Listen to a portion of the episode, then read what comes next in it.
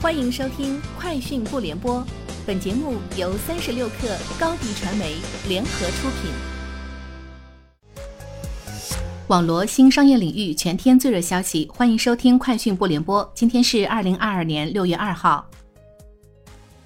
小度发布了旗下首款主打助眠功能的小度语音智能闹钟。据官方介绍，该产品由小度联合中科院神经科学研究所专家进行助眠功能开发。近日，爱奇艺奇遇 VR 与国内五 G 加超高清应用技术平台四 K 花园达成深度合作，双方将围绕 VR 内容核心消费场景之一的 VR 加超高清领域展开深入合作。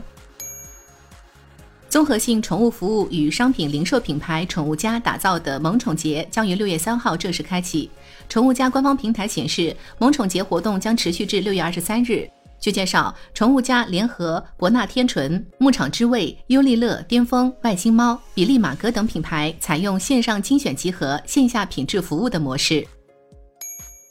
三十六氪获悉，快手电商今天宣布与芝麻信用达成合作，将从六月开始在平台全面上线芝麻先享、先用后付功能。功能上线后，芝麻分达五百五十分以上的消费者在快手电商平台购物时，可零元下单后收货付款，试用满意后再付款。根据当前疫情防控稳定向好和客流回暖的形势，今年端午小长假运输期间，长三角铁路对客流恢复增长方向动态灵活增加运力，并推出多项便民服务举措，满足旅客假期出行需要，助力复工复产和加快恢复经济运行秩序。六月二日至五日，端午小长假运输期间，长三角铁路预计发送旅客超过三百五十万人次。其中，上海地区客流保持平稳，江浙皖三省旅客出行总量环比将显著增长。六月二日下午至三日上午，六月五日下午至六日上午将迎来相对客流高峰。据报道，特斯拉正期盼长期电池供应商松下大量生产四六八零电池，为特斯拉电动皮卡 Cybertruck 等二零二三年量产的新车提供动力。目前最新进度是，特斯拉已收到松下的四六八零电池样品。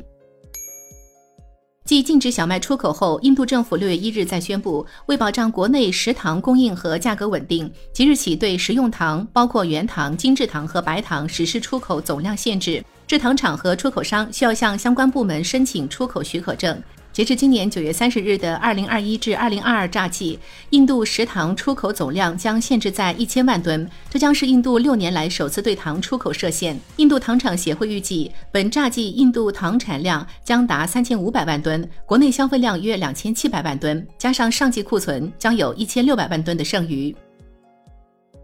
以上就是今天节目的全部内容，下周见。你的视频营销就缺一个爆款，找高低传媒，创意热度爆起来，品效合一爆起来。微信搜索高低传媒，你的视频就是爆款。